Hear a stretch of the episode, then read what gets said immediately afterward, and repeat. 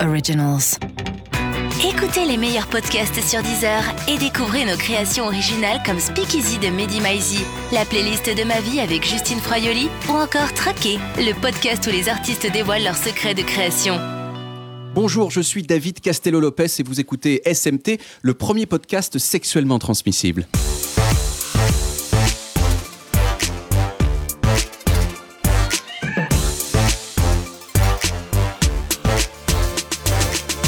Bonjour et bienvenue dans SMT, le podcast d'ActuPop. Pour m'accompagner comme chaque semaine, un homme qui a été recueilli à la naissance par un couple de castors. Il a passé les premières années de sa vie à construire des barrages avant de comprendre qu'il n'arriverait jamais à arrêter le cours d'une rivière avec cette technologie de merde. Il a depuis réintégré la civilisation et doit se faire limer les dents chaque semaine pour éviter qu'elle ne continue à pousser. Cet homme, c'est Thomas Croisière. Oui, mais j'ai toujours la queue plate. Alors, bonjour Thomas, de, de quoi on va parler euh, aujourd'hui? Tiens, tout a changé ce matin, je n'y comprends rien. C'est la fête, la fête. Oui, comme le chantait Michel Fugain, le troisième meilleur Michel de la chanson française, car je vous rappelle qu'en numéro 2, il y a Michel Delpech et en numéro 1, Michel. Ah, c'était pas mal, c'est le numéro 4. Michel Sardou Ah bah c'est pas moi qui l'ai dit. Aujourd'hui, c'est la fête D'accord, mais, alors, mais de quoi on va parler Thomas? Bah de la fête, je viens de vous le dire. Ah oui, oui, d'accord. Bon. Alors, la question qu'on va se poser, c'est est-ce que la fête, c'était mieux avant? Mais avant cela, je- j'aimerais bien quand même parler d'un truc encore plus important que ça, hein, c'est- c'est-à-dire euh, moi. La première fois que je me suis bourré la gueule, c'était à un mariage dans le Loir-et-Cher en 1998. J'avais pas trop compris ce que c'était que l'alcool, alors j'ai bu une bouteille de vin Cusset. Et puis je suis tombé par terre et j'ai vomi. Et puis le lendemain, pour la première fois, j'ai vu participer à une conversation de gens qui boivent plein d'alcool avec un sentiment nouveau pour moi, la fierté d'avoir été bourré. T'as vu comment j'étais bourré hier soir? C'est clair, t'étais trop bourré avec ton visage là. Et t'as vu, et Marie aussi, elle était et Philippe, ils étaient, on était tous bourrés. En gros donc, j'ai compris deux choses. Premièrement que l'alcool ou le fait d'être défoncé, ça permettait de raconter des petites histoires que tout le monde trouvait intéressantes. Et deuxièmement que pour des raisons étranges, se bourrer la gueule souvent, c'était quelque chose de prestigieux et de cool.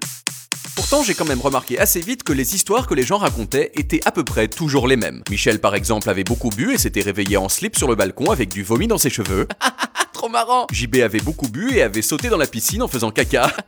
Trop marrant Philippe avait beaucoup bu puis avait percuté un camion sur la 15. On l'avait emmené à l'hôpital mais on n'avait pas pu le réanimer. Trop marrant Alors bon, comme je suis quelqu'un de rationnel, petit à petit, j'ai cessé de me bourrer la gueule. Et donc je me suis retrouvé à être pas bourré à côté de gens bourrés. Et là lucidité. Je me suis rendu compte que la plupart des gens qui boivent plein d'alcool deviennent des versions toutes pourries d'eux-mêmes. Les personnes inhibées cessent d'être inhibées alors que malheureusement elles avaient souvent de très bonnes raisons de l'être. Les gens intelligents deviennent un peu cons et les gens un peu cons deviennent complètement débiles. Pourtant, les gens bourrés ont des arguments, comme par exemple, non mais tu comprends, quand je bois, je suis moi-même quoi. Je veux dire, euh, in vino veritas quoi. Alors moi j'écoute et je réponds, ah merde c'est triste, donc être toi-même ça veut dire être complètement con et vomir en fait. Peut-être il vaut mieux que tu sois quelqu'un d'autre alors non?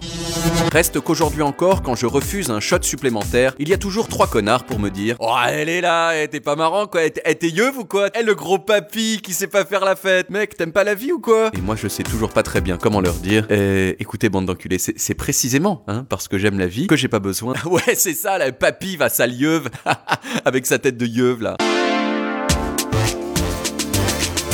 Alors personnellement, c'est en préparant cette émission hein, que j'ai découvert qu'il existait une vie après 23h30. Du coup, j'ai fait appel à des professionnels de la fête, des soldats de la bringue, des missionnaires du bal, à commencer par Fanny Corral. Fanny, vous avez été DA du Pulp à l'époque où ce métier était, en était encore un. Vous avez créé les soirées Kill de DJ qui ont ensuite donné naissance à un label. Vous organisez le festival Loud and Proud à la Gaieté Lyrique autour des cultures queer.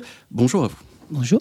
Pour l'accompagner, il est le fondateur du Frigan Pony, restaurant de lutte contre le gaspillage alimentaire. Il a créé plein de lieux avec des noms rigolos comme le Pipi Caca ou le Péripat. Il s'est donné pour mission de pousser le public et les institutions à réinventer le rapport à la fête. Voici Aladin Charny. Bonjour. Et enfin, à leur côté, il a travaillé dans le monde de la musique et de la culture. Oui, c'est vaste. Il a été DA de Radio FG à l'époque où c'était encore une radio. Il a participé à la création de la Technoparade et il est à à l'origine du Rosa Bonheur, ce bar qui nous permet de rester tard dans les buts de Chaumont pour aller faire l'amour dans les bosquets. hein. Voici Christophe Vixgra. Bonjour. Alors, euh, d'abord, j'aimerais commencer par un, un petit tour de table. Vous êtes tous des, professionnels de la fête, on pourrait dire. Euh, et quand on atteint un certain âge, on entend des trucs comme euh, Ouais, la fête, c'était mieux avant. Et, moi, j'ai l'impression que la fête, c'était déjà mieux avant, à l'époque de, la Mano Negra. Donc, question c'était quand que c'était vraiment bien, euh, la fête, Fanny Corral Aujourd'hui? Oui. Bien sûr. C'est un truc de vieux con, mais la fête, c'est un truc de jeune aussi. On sort beaucoup on passe la nuit dehors et ainsi de suite, entre 25 et 35 ans en règle générale. Euh, donc il y a toujours euh, quelqu'un qui va te dire ouais la fête c'était mieux avant, mais c'est pas vrai, c'est complètement faux. Donc la fête n'était pas mieux avant, vous êtes d'accord euh, Aladdin? Alors moi j'ai une particularité, c'est qu'avant je ne sortais pas, donc je ne peux pas te dire, mais j'ai commencé à organiser les teufs parce que je m'emmerdais royalement. Je trouvais pas ce qui m'intéressait. Et j'ai commencé à organiser des événements qui, me ressemblaient et dans lesquels j'allais prendre du plaisir.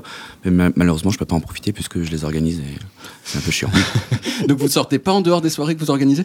Non. C'est comme ça qu'il y en a plein qui deviennent DJ. Hein.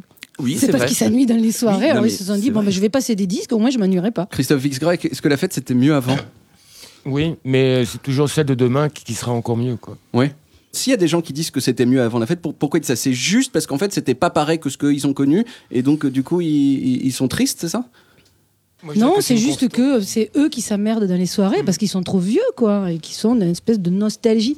C'est des gens qui sont nostalgiques de leur jeunesse. Hein. Quand on mhm. sort et qu'on fait le fou et qu'on sort partout et qu'on fait n'importe quoi, c'est quand on est jeune. Et puis au bout d'un moment, on devient vieux, on a des gosses, on est fatigué. C'est pas mon cas, pardon.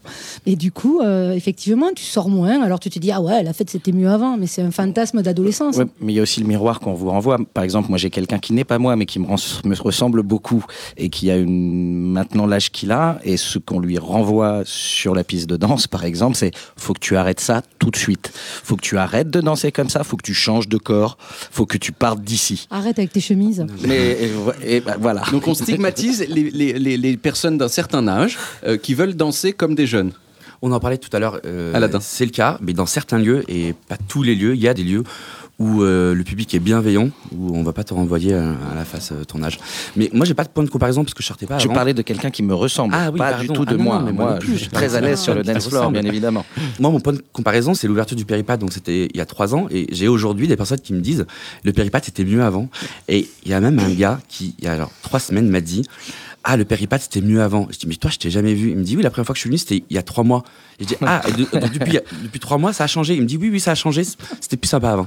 Mais donc il y, a quand même quelque chose, il y, a des, choses qui ont changé dans la fête en 20 Bien ans. sûr. Qu'est-ce qui a changé dans la fête en 20 ans, Christophe Vixgra le mobile, c'est qu'il y a toujours des gens qui prennent des photos, qui filment. Et avant, on avait euh, quelques photographes mondains comme euh, Fock Kahn euh, qui prenaient trois photos, mais on n'était pas sous la caméra de l'autre. Maintenant, il y a une instantanéité générale. Et ça, ça change la fête, le fait que les gens aient des portables Un peu. Parlez-en à Christophe Castaner. Tiens. Voilà, par exemple. C'est un atavisme. Voilà, euh, c'est bien, euh, j'adore, euh, je partage, donc je m'arrête sur le dance floor, je, je, je, prends une photo, je filme un truc et il y a des gens donc euh, qui sont occupés à ça. C'est-à-dire que jusqu'au smartphone, euh, les gens ils se lâchaient plus parce qu'ils savaient qu'ils n'étaient pas vus. Et maintenant, ils se lâchent moins parce qu'ils savent ah, je vais me retrouver sur les réseaux sociaux et dans 20 ans, je vais pas être. Non, euh, les gens ils pensent à ça en soirée. Je sais pas, c'est une question. Parce qu'ils passent du temps à faire des stories. Ouais, qui ne sortent plus à cause des, à cause des portables. Mais la différence qu'apportait le selfie, c'est que maintenant les personnes sont spectatrices de l'événement et non plus acteurs parce qu'ils sont constamment en train de se prendre eux-mêmes en photo. Ils sont, il y a une distance quoi. Et donc il y a un, appareil photo ou un, portable en l'occurrence entre eux et la fête. Donc nous dorénavant on met des pastilles devant derrière, ah, pas de photo. Celui qui prend des photos, il est sorti et ça permet aussi aux gens de, se lâcher plus, d'être eux-mêmes et de pas se sentir épiés ou voilà. Et donc vous avez un exemple, un exemple précis de, comportement que vous avez vu changer à cause des smartphones? Disons que ça a encore renforcé l'attrait du DJ comme superstar, comme euh, enfin ce modèle qui vient du rock et de la pop, où il y a un émetteur qui est donc l'artiste sur scène et des récepteurs qui sont publics. Et en plus de ce, de ce rapport très, euh, on va dire, monodirectionnel, il y a euh, je filme, je partage, et donc ça renforce encore ce côté fascination. Si on prend l'exemple des, des, fêtes techno, est-ce qu'entre les free parties des années 90 et les fêtes électro dans des, des, des hangars, des warehouses, aujourd'hui. Est-ce qu'il y a quelque chose qui a changé? Moi, j'ai commencé la fête en 91 à organiser des raves en 91. Je suis très vieux. Et. Euh, il y a un vrai truc qui a changé, c'est la, la, notion de consommation. C'est-à-dire qu'au début des. Euh, je ne dis pas que c'était mieux avant ou quoi que ce soit. Mais c'est vrai qu'au début des raves, les gens étaient là, étaient acteurs de la soirée. Le DJ, on ne savait même pas où il était. Il était planqué dans un coin. Des fois, à 4 h du matin, tu te disais Ah ouais, il est où le DJ C'est qui qui mixe? Tout le monde s'en foutait. Aujourd'hui, le DJ, c'est la star. On le regarde. On est tous tournés, euh, comme disait Christophe, vers lui. Et les gens consomment la nuit, je trouve, vachement fort. Alors, pas dans toutes les soirées. Il y a des événements. Euh, chez Aladdin, les gens ne sont pas là pour consommer. Ils sont là pour euh, participer. Mais c'est devenu aujourd'hui un grand divertissement de masse où les gens consomment la nuit, dont tout leur est dû. Il faut, il faut pas qu'ils fassent la queue. S'ils font la queue au vestiaire pendant 5 minutes, ils font des comments insupportables. Ah oui, c'est une honte et tout. Enfin, tout un tas de trucs comme ça. Mais malgré tout, c'est aussi la commercialisation l'industrialisation de cette culture qui donne ça. Ce qu'il ne faut pas oublier, c'est que l'underground se régénère toujours par-dessous. oui, c'est ça que j'allais dire, c'est que c'était underground il y a longtemps, maintenant c'est plus underground, il y a quelque chose d'autre qui est underground. Il est ailleurs. C'est quoi l'underground d'aujourd'hui alors?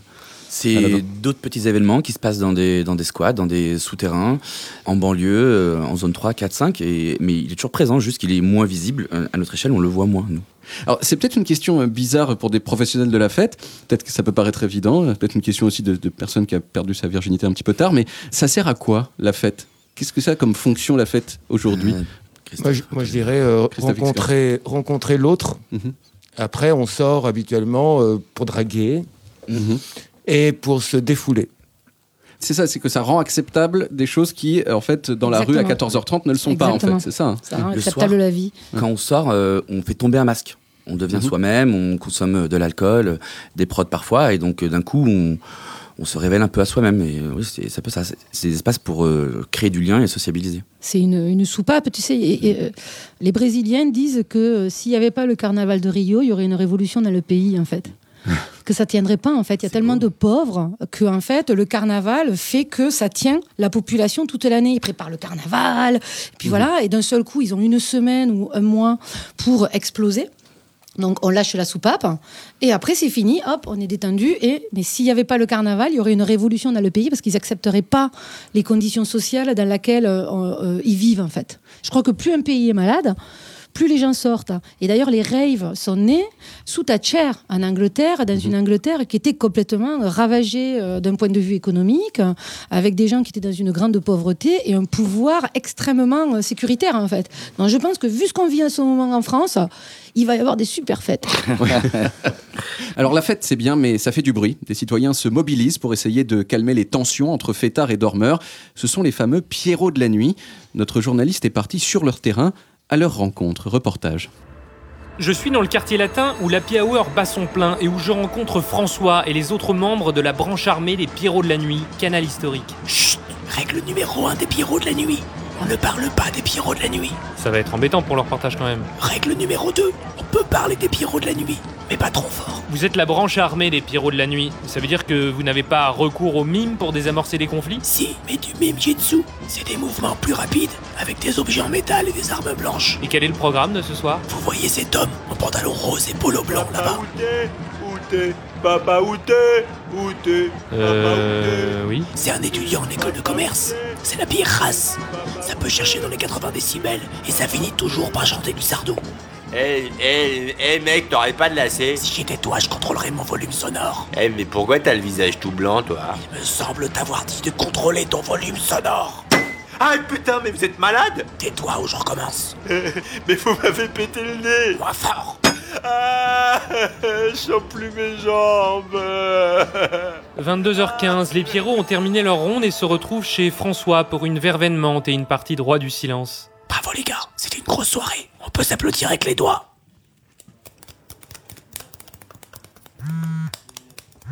Oh merde, y a le roi de la nuit qui remet ça dans sa garçonnière. Le roi de la nuit, c'est qui, lui? Christophe Castaner, le plus redoutable de tous les fêtards. Malheureusement, il est 22h16. Si je dors pas maintenant, je mettrai des semaines à récupérer. Bon, on l'aura la prochaine fois. Bonne nuit tout le monde. Alors, euh, rappel pour euh, nos spectateurs, s'amuser et faire la fête sans bruit, c'est possible, hein, comme le prouve euh, Thomas Croisière et ses incontournables soirées Rami à la salle des fêtes de Levallois-Perret. Alors maintenant, on va parler de la politique de la fête. Les Pierrots de la nuit, ça existe vraiment. Ça a été lancé par la mairie de Paris pour, si on résume, demander gentiment aux gens bourrés de, de fermer leur gueule la nuit. Comment est-ce qu'on peut réconcilier le droit de chacun à faire du bruit avec le droit de chacun à ne pas être dérangé par le bruit? Fanny Coral. Non, posez la question à quelqu'un. Ah, ça ne me concerne pas. Moi, c'est juste un problème culturel. C'est le bruit. Enfin, je trouve que ça révèle la tolérance des autres au bruit des, au bruit des uns. En gros, il y a des pays où, par exemple l'Espagne, où, euh, où, les gens euh, ont plus l'habitude de festoyer de, et de faire du bruit, ils le supportent plus. Les Français, comme leur euh, première pollution, c'est le bruit, ça c'est des sondages qui ont été réalisés par le ministère de l'écologie. Donc ça révèle aussi leur intolérance aux autres. Mais est-ce que vous n'avez pas senti... Pardon, Aladin bah, Moi, j'ai une question. Comment on peut accepter qu'une une personne, une famille emménage euh, dans le quartier de Bastille ou d'Oberkampf et se retrouve à se plaindre du bruit? Ça n'a pas de sens. C'est un non-sens. Pour moi, il faudrait créer des zones légales où le bruit euh, serait accepté et, et pas illégal. Oui. Donc, si vous nous écoutez et que vous voulez dormir, n'allez pas Hein va dans le 16e. Va dans le 16e, va t'installer. Va dans le 16e. Près des ambassades, c'est calme. va t'installer dans le 16, tout va bien. Bah, d'ailleurs, l'un des hashtags des Pierrots de la nuit, c'est hashtag sans respect, la nuit disparaît. Est-ce que vous aussi, autour de cette table, vous êtes hashtag sans respect, la nuit disparaît? Oui, mais pas pour ça. Oui, alors pour. Alors, c'est de quel respect? Bah, par exemple, le respect dans les soirées, de respecter la, personne qui a à côté de toi, euh, qu'elle soit euh, euh, racisée, qu'elle soit vieille, qu'elle soit trans, qu'elle soit pédée, en train de s'embrasser. tu respectes, c'est mm. tout. quoi. Et ça, c'est pas partout, on va dire. C'est assez rare même. Mm. Et surtout si elle danse chelou. Je ne parle pas pour moi, je parle toujours pour cette personne qui me ressemble et que j'embrasse au passage. Mais euh, d'ailleurs, par rapport à ça, dans le cadre de Loud and Proud, on fait des conférences et des rencontres. Et cette année, j'ai tenu à faire un truc sur l'agisme. L'agisme, c'est les discriminations liées à l'âge. Voilà. Oui. Et il n'y a, pas ce truc aussi, euh, la fête, ça peut pas être considéré comme un patrimoine un peu, parce que Paris, c'est un peu très important, c'est un peu lié à l'image de Paris. Mm. Euh, est-ce que pour vous, ça fait partie de l'identité de Paris, et même de l'identité d'autres villes, par exemple comme Berlin Il y a une petite rivalité même entre Paris et Berlin. Ah, Berlin? Considère euh, la fête comme un patrimoine, d'ailleurs ils, le subventionnent, ils, le soutiennent. les nouvelles constructions doivent s'adapter au bruit des clubs alentours. C'est pas encore le cas à Paris parce que géographiquement, c'est très différent de Berlin. Il y a une grosse densité et je pense que pour les politiques, ce n'est pas intéressant de considérer la fête comme un comme une source de revenus en fait, parce qu'à Berlin ça a été considéré comme un mm. business point barre, c'est-à-dire. Euh, Mais ils ont plus d'espace pour aussi. Mais c'est Berlin c'est immense. Mais voilà, la décharge. Mais comme il y a dix ans on disait que la, fête se mourait à Paris, aujourd'hui quand même ça va mieux. On en est où de la rivalité euh, Paris-Berlin au niveau capitale européenne de la fête? loin. On est loin? Il n'y a pas de rivalité pour moi parce que Paris euh, reçoit juste 30 millions de visiteurs. On ne sait pas encore combien de visiteurs viennent pour festoyer. Donc ça, c'est un des objectifs du collectif Action Nuit euh, dont je suis le porte-parole. C'est le, mhm. le, conglomérat de pas mal de syndicats et d'organismes professionnels. On aimerait bien savoir combien de personnes viennent festoyer, entre autres dans les lieux LGBT aussi. Et on espère faire comme en Angleterre, parce qu'en Angleterre, il n'y a pas que le Brexit, il y a aussi une mesure juridique qui est en train d'être prise pour que quand il y a des contentieux entre des exploitants et des lieux, eh ben, on considère l'ancienneté du lieu. Voilà, que s'il y a des habitants qui viennent juste de débarquer dans un, dans un pâté euh, d'immeubles où il y avait historiquement une salle de concert, et eh ben c'est pas les, nouveaux, les nouveaux mmh. venus qui peuvent la faire fermer. Super. Alors la fête c'est bien, hein, c'est rigolo, mais après il y a quand même des choses plus importantes dans la vie, hein, comme par exemple l'argent. Hein. Donc voici une petite page de pub. Découvrez Cluedo version Palais de l'Elysée. Le jeu de société légendaire revient dans une toute nouvelle édition exclusive. Le coupable c'est Alexandre Benalla avec le chandelier dans la buanderie. Ah non, pour moi c'est Alexandre Benalla en salle de presse avec une matraque de CRS. Mais non, enfin, le coupable c'est Alexandre Benalla dans la boutique de goodies avec un pistolet à impulsion électrique. Cluedo version Palais de l'Elysée, un jeu en partenariat avec Mediapart et le Canard enchaîné. Ceci est un message du ministère de l'Intérieur. L'été approche. Comme chaque année, des millions de Français commencent à avoir chaud au mollet et à suer derrière les genoux. Dans ces moments difficiles, la tentation du pantacourt peut se faire grande. Si vous êtes témoin de comportements suspects, n'hésitez pas à nous contacter au 0800 300 300. Ensemble, agissons contre le pantacourt. Gulli présente Chiapi Chiapa, le dessin animé inspiré par la vie de Marlène Chapa. Oh là là, le gros vilain mélan méchant attaque le royaume, c'est affreux. Mais non, ne t'inquiète pas, le président Macronet est là pour nous irradier de sa puissance et défendre le royaume. Chiapi Chiapa, gros pipo, Chiapa Chiapi, gros pipi, des tweets, des tweets, Baba. Alors, En parlant d'argent, euh, nous allons maintenant évoquer la question du business de la fête. Hein. et oui, cette émission est super bien et fichue. Et personne ne dit rien sur ce massacre de cette très belle chanson, très belle musique de François de Roubaix. François de Roubaix, ouais, Massacre voilà. voilà. Les, les, responsables seront licenciés. Châtiés. Et oui, voilà, on va parler du, du, business de la fête maintenant, parce que cette émission, elle est, vous avez remarqué, elle est, elle est super bien fichue. Hein. Ouais. Hop, trois parties, Très bien trois thèmes. Wow. C'est, ouais, je suis hyper fier. C'est fou d'ailleurs, dès, dès qu'on veut parler du commerce de quelque chose aujourd'hui et qu'on veut sous-entendre que c'est vaguement pas bien, on dit business. Hein, généralement, on dit même business juteux. Hein. Donc la, fête, hein, c'est un business gigantesque et super juteux. Aladin, Christophe, pour le dire rapidement, vous êtes tous les deux des organisateurs de fêtes, mais en termes de juteuserie, j'imagine qu'il y a, des différences. Est-ce que selon vous, vous faites le même métier? Christophe, on va commencer par bah, si, on fait le même métier. On n'a peut-être pas les mêmes euh, méthodes et les mêmes contraintes, euh, et les... mais on fait le même métier. Après, euh, Aladdin, il exploite un restaurant végétarien où il y a des fêtes euh, régulièrement. Nous, on c'est un bar-restaurant. Voilà, où euh, nous, la fête, c'est tous les jours. Donc c'est un lieu, un lieu permanent. Aladin Euh, On fait le même métier, on le fait euh, clairement différemment. Et euh, je dirais même que l'intention n'est pas la même. Aussi, le, le début ne- n'est très différent. Nous, on a commencé, c'était un squat, c'était- il était tot- le lieu était totalement illégal. C'est sûr qu'on on fonctionne très différemment. Et heureusement qu'il y a une offre euh, diverse et multiple. Heureusement. Alors, souvent, quand on dit fête, on dit aussi euh, consommation de drogue, mais il y a un problème, c'est que la drogue, euh, c'est interdit.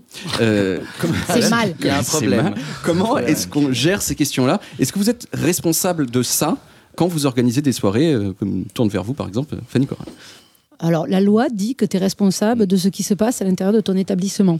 Mhm. Euh, même si tu as quelqu'un qui, euh, si une bande de jeunes qui se sont mis du GHB dans la tête hein, juste avant de rentrer dans le club, ils vont avoir un petit problème dans le club de surdose et c'est toi qui es responsable de ça. Ce qui est assez hypocrite parce que c'est euh, rebalancer la responsabilité euh, sur des lieux. C'est bien pratique aussi, ça permet de faire fermer des lieux régulièrement. Dès qu'il y a des lieux qui commencent à être un peu euh, agités, que ça bouillonne dedans, on trouve toujours un prétexte pour le faire fermer. Ça Mhm. s'appelle le contrôle social. Et, euh, et donc, ce petit truc de loi permet chaque fois de sortir le carton rouge en disant Ah là là, c'est votre faute, ils se sont drogués. Voilà. Est-ce que ça vous est arrivé de, de devoir faire la police, en fait, dans votre. euh, dans Bah, bien sûr, tout, le- Ouais, tout le le temps monde fait Ah, la y a pas le police. Après, il y a des manières de le faire, en fait. Ouais. Il y a des manières de le faire. Alors comment a- vous faites Vous? Imaginez, moi je suis dans un coin et euh, j'ai mal fermé la porte des toilettes, je suis peut-être en train de prendre de la Mm. drogue, par exemple blanche. Euh, Qu'est-ce que vous dites si vous êtes témoin de ça? Bah fais-moi une trace. Tout simplement. Je Non, sais pas c'est si c'était la bonne réponse. Ah, mais c'est- c'est de l'humour, je précise. Euh, avec le Paypal, donc moi j'organise euh, tout ce bordel. Clairement, il y a de la consommation de drogue, mais il n'existe pas un seul lieu de fête à Paris. Ça n'existe pas, consommation il faut être drogue. honnête. Oui. D'ailleurs, c'est indissociable. C'est indissociable de la fête, hein, d'ailleurs. Mais, mais- la fête, Ouais. elle peut être chez vous, Ouais, euh, ouais. De chez- toute la fête, partout, ouais. même dans un restaurant. Bref, donc c'est présent et La il consommation faut. de cocaïne explose en France. Il y a à deux solutions. quoi. C'est délirant. Il y a deux solutions. deux solutions, vous dites. Ou vous êtes un euh, gérant de lieu ou organisateur de soirée hypocrite qui va dire Ah non, non, mais chez moi, il n'y a pas de drogue. Euh, comme c'est le cas pour beaucoup de lieux, et qui refuse que les associations viennent faire de la prévention. Et les associations me racontent tout ça, elles trouvent ça un peu choquant. Ils sont refusés, clairement, parce que dire Ok, il y a une table avec de la prévention, ça veut dire qu'il y a de la drogue dans mon, dans mon lieu, et ça, c'est inacceptable pour certains euh, gérants de lieux. Mais ça veut dire aussi que les personnes vont mal prendre ou euh, prendre en, se cachant, donc ça amène à de vrais risques. Maintenant, il y a la solution un peu plus intelligente, mais qui est aussi euh, plus difficile à porter, moins hypocrite et plus euh, contraignante pour euh, le regard, c'est de dire ok, ça existe, mais, euh, mais on va l'accompagner. Parce que de toute façon, la- le fait de fliquer les gens, ça n'a jamais stoppé la consommation. Et si ça marchait, ça se saurait. Donc nous, on accompagne les personnes. Il y a à chaque événement un stand de prévention, une dizaine de bénévoles, trois secouristes. Bien sûr, si une personne fait un malaise, elle est bannie à vie, en plus, chez nous. On est hyper strict là-dessus. Moi, je me considère pas comme un gérant de lieu ou comme un organisateur. Je me considère pas comme faisant partie de la nuit. Je fais partie du, du milieu alternatif. Et donc, je n'arrive pas le lundi, le lundi en checkant les chiffres euh, Ouais. du week-end. Ça ne m'intéresse pas. Donc, si un jour il y a un, un drame dans une teuf que j'organise, je ne m'en remettrai jamais. Et j'arrêterai tout. Je ne pourrais pas vivre ça. Je, je sais qu'il y en a qui le vivent très bien, qui ont eu des drames et qui ont continué sans aucun souci. Moi, je ne peux pas. Donc, je préfère accompagner les gens. Mais encore une fois, c'est euh, inhérent à tous les lieux. Oui. Non, non, il y a le téléphone qui sonne. C'est le téléphone d'Aladin. Oui, c'est bon, Dans les tournages, normalement, y a on paye le champagne. Fabienne. Synthèse, le téléphone sonne, bienvenue. Alors bah, justement, on, peut profiter que le téléphone d'Aladin sonne euh, euh, pour se tourner vers Christophe Dix. À- à Rosa Bonheur, comment vous gérez euh, la drogue? On fait beaucoup d'informations, on a même fait nos propres panneaux euh, de prévention qu'on a fait faire par Vénuy de, de Castelbajac. Donc on a Mhm. notre dispositif de communication. Toute l'équipe de service est super briefée d'abord contre l'ivresse publique, c'est-à-dire que il faut qu'on vérifie si la personne est euh, encore, euh, enfin tient debout, voilà. Oui. Et pour les problèmes de drogue, euh, on n'en a pas trop parce qu'on ferme à minuit, on est, on est quand même un bar, on n'est pas nous, on fait pas, Ouais. on fait pas la nuit. Mais euh, si on est confronté à ça, ben on, Oui. on fait plus de la médiation. Et si vraiment il y, a un- il y a un problème, là, oui, on, on appelle les flics, mais c'est rare. Si- alors, on, on est quand même dans une partie, on est censé parler de business juteux. Alors, Mm. si aujourd'hui on veut, on veut gagner plein d'argent, plein plein d'argent en, organis- en organisant des fêtes, qu'est-ce qu'il faut faire? Ben, D'abord, se- former. Il y a des stages de formation qui Oui. existent, qui sont par, euh, par plein d'associations. Ouais. Alors je vais à l'école, je vais à l'école de la fête. de l'argent. À l'école de l'organisateur. Ça va, c'est des stages de trois jours, au moins pour comprendre euh, ce à quoi euh, on va être confronté, parce que la, Et y a quoi la dans ces stages législation française est quand même complexe. Mhm. Il faut une licence d'entrepreneur de spectacle, il faut une assurance, euh, il faut que les artistes soient salariés, il y a toute la question de la billetterie, et puis savoir quelles sont les responsabilités qui incombent à l'organisateur. Voilà, vrai. tu es responsable de tout. C'est plein de problèmes, c'est plein de problématiques. Mais moi, j'ai j'ai une réponse pour comment gagner de l'argent euh, en organisant une teuf. Premièrement, il faut euh, mettre des entrées très chères, 25 euros l'entrée, 28. Faire payer la bouteille d'eau 6 euros. 7 euros même. On 7 monte à 7 euros, la bouteille de cristalline. Voilà. Et bon, là, je vais me faire défoncer encore par plein de gens, mais c'est pas grave, j'ai Oui. l'habitude, j'ai le cuir euh, bien épais. Quoi d'autre? Ne pas payer les artistes aussi, Voilà, ça c'est assez dire, commun. D'accord, on sent qu'il y a de l'ironie. Hein. Non, mais mais oui, mais pour faire plein d'argent, il coûte trop il faut cher. être On amoral. a dit qu'il fallait faire plein Il fallait d'argent. plein d'argent, il fallait pas être moral. Je, donne, je Oui, donne oui, des c'est vrai, tips, c'est vrai, euh, Les artistes qui viennent pour faire leur promo, c'est pour ça que c'est gratuit. Eh évidemment, de jouer. Donc il y a Eh. des lieux comme ça qui ne tournent que sur le fait de ne pas payer les artistes. Voilà. Donc en fait, on l'aura compris, si on veut gagner de l'argent en faisant de la fête, enfin en organisant des fêtes, il faut être un connard. Alors Mmh. la fête à Paris n'est pas morte, elle se réinvente et prend des formes chaque jour différentes. Il y a des nouveaux lieux, des nouveaux concepts tout le temps. Pour découvrir la fête parisienne hype, notre journaliste est allé à la rencontre d'Armand. Il a le jean retroussé, des New Balance et des chemises en chanvre. Reportage. Samedi, 20h, je suis avec Armand au Water Belvedere, le bar concept qui fait fureur à Paris. Ouais, bah sur Paname, c'est tout simplement le premier bar à eau du robinet. Combini en a parlé, je crois. Voilà, deux verres d'eau calcaire, ça fait 70 euros, plus 13 pour les verres, plus 15 parce que ta meuf est mal coiffée. Mais ils, ils sont où nos verres? Bah, ce qui est génial, c'est que c'est à nous de les fabriquer. T'as de la terre glaise, une soude et un chalumeau. Et en plus, pour chaque verre acheté, ils payent une formation de barista à un enfant pakistanais. C'est génial.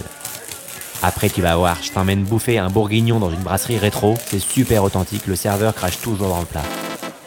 La nuit continue au Lumberjack, un pub où on boit des verres de whisky à 20 euros en découpant des rondins de bois à la tronçonneuse. Alors, tu kiffes? C'est chiant ce bruit, non? C'est ça le concept?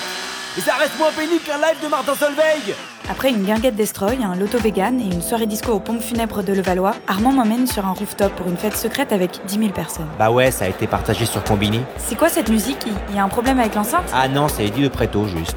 Dimanche, 16h.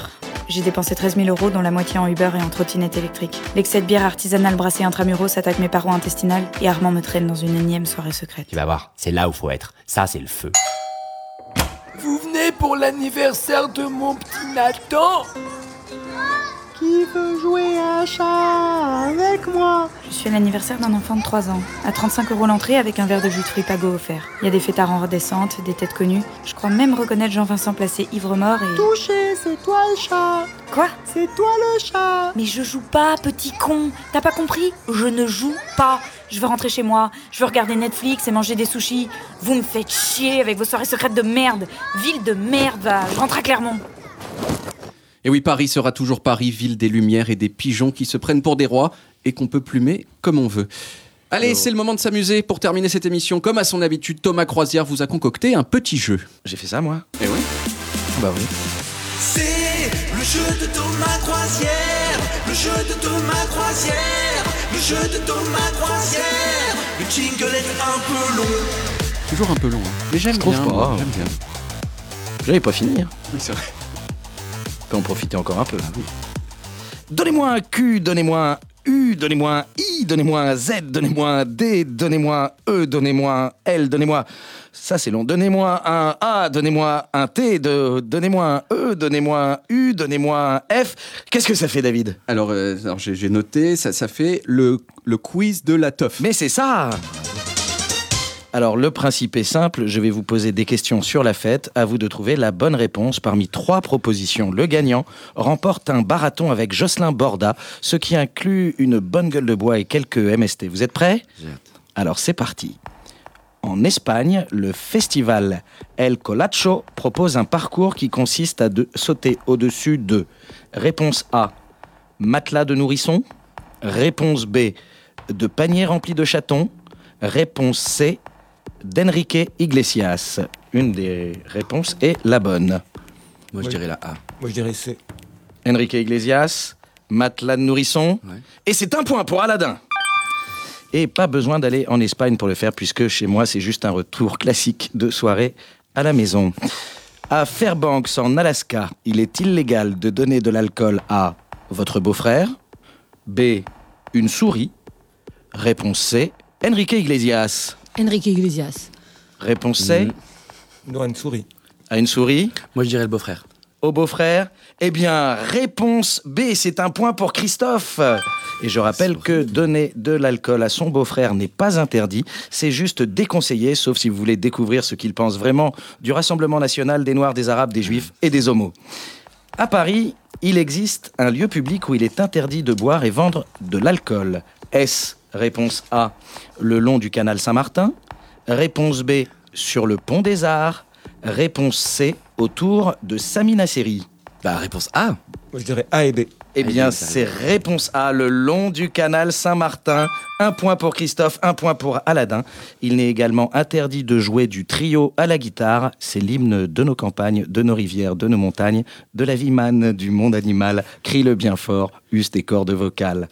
Dans l'état du Nebraska, cher à Bruce Springsteen, il est illégal de vendre de la bière sans avoir. Réponse A, plus de 30 ans. Réponse B, une marmite de soupe en train de cuire. Réponse C, appris par cœur les paroles de l'agitateur de Jean Pascal. A. Plus de Ouais, 30 A, ans. mais ça me paraît trop simple. B. Eh bien oui, c'est la Ah, réponse B, une marmite de soupe en train de cuire. En revanche, les paroles de l'agitateur de Jean Pascal ne sont pas indispensables pour avoir de l'alcool au Nebraska, c'est seulement au fait de Bayonne. Au Texas, pas le groupe de Charlene Spiteri, l'État américain, il est illégal de boire plus de trois gorgées de bière sans A. manger des ailes de poulet, B. s'asseoir, C. tirer en l'air plusieurs fois avec son arme à feu. Manger des ailes de poulet. Manger Ouais, des ailes de poulet. B, moi. Ou B. Se. Ouais, s'asseoir, s'asseoir. C'est s'asseoir. Et en Angleterre, en revanche, il est illégal de boire plus de trois gorgées de bière sans alcool. Petit point sur les scores, monsieur l'ordinateur. Mais oui, c'est Christophe qui remporte la victoire. Vous gagnez donc un shot de verveine menthe et un barathon avec Jocelyn Borda. C'est une blague interne, mais sachez qu'à côté de lui, Pete de Horty est un mec modéré. Merci beaucoup Thomas. J'aime vous entendre parler de fête. Ça me rappelle qu'on peut continuer à s'amuser passé un, un certain âge et ce, même lorsque le corps commence à vous lâcher. Voilà, SMT, c'est déjà terminé. Merci à nos invités du jour. Merci à tous les physios qui m'ont déjà refusé l'entrée en boîte de nuit. Sachez que je ne suis pas dupe, c'était pas une soirée privée. hein. Merci enfin à David Guetta, à Martin Solveig et à Bob Sinclair d'avoir donné ces lettres de noblesse à la musique de merde. Les enfants, si vous nous écoutez, n'oubliez pas que sans alcool, la fête est plus folle, à condition évidemment d'avoir de la MDMA. Allez, bisous.